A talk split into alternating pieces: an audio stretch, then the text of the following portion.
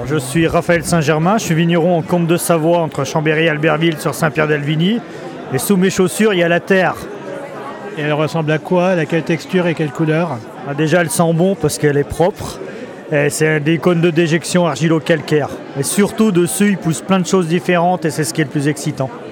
Et c'est spécifique à ta région, ton coin? Et, et c'est l'histoire de la montagne qui veut ça? Bah, la montagne, elle s'est un peu cassée la gueule et puis elle nous a fait une belle biodiversité en, en mélangeant toutes les strates sur lesquelles la vigne s'épanouit.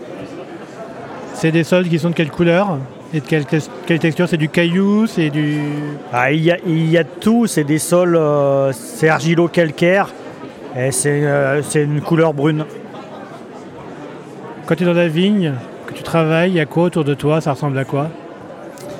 Il y a derrière moi le- les préalpes et le massif des Bauges. En face, il y a, il y a les Alpes sensu stricto avec Beldon et, et les, tout- tout la- tous les massifs alpins. Là, j'ai pas encore euh, beaucoup goûté. Tu vas m'en faire goûter juste un qui est plus euh, typique de ton terroir. Ça serait lequel? On va goûter un une cuvée qu'on appelle Par-delà les versants. C'est un peu un vin politique. On a replanté tous les anciens cépages qu'il y avait autour de l'arc alpin jusque dans les années 1920-1930 en recréant cette vinodiversité qui avait disparu. Et ça se retrouve facilement, ça? Ou c'est comment, comment on replante?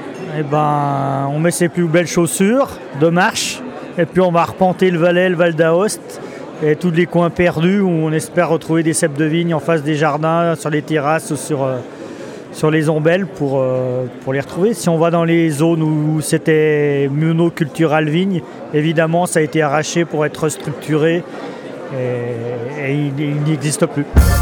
Eh bien, merci, on va goûter ça avec plaisir.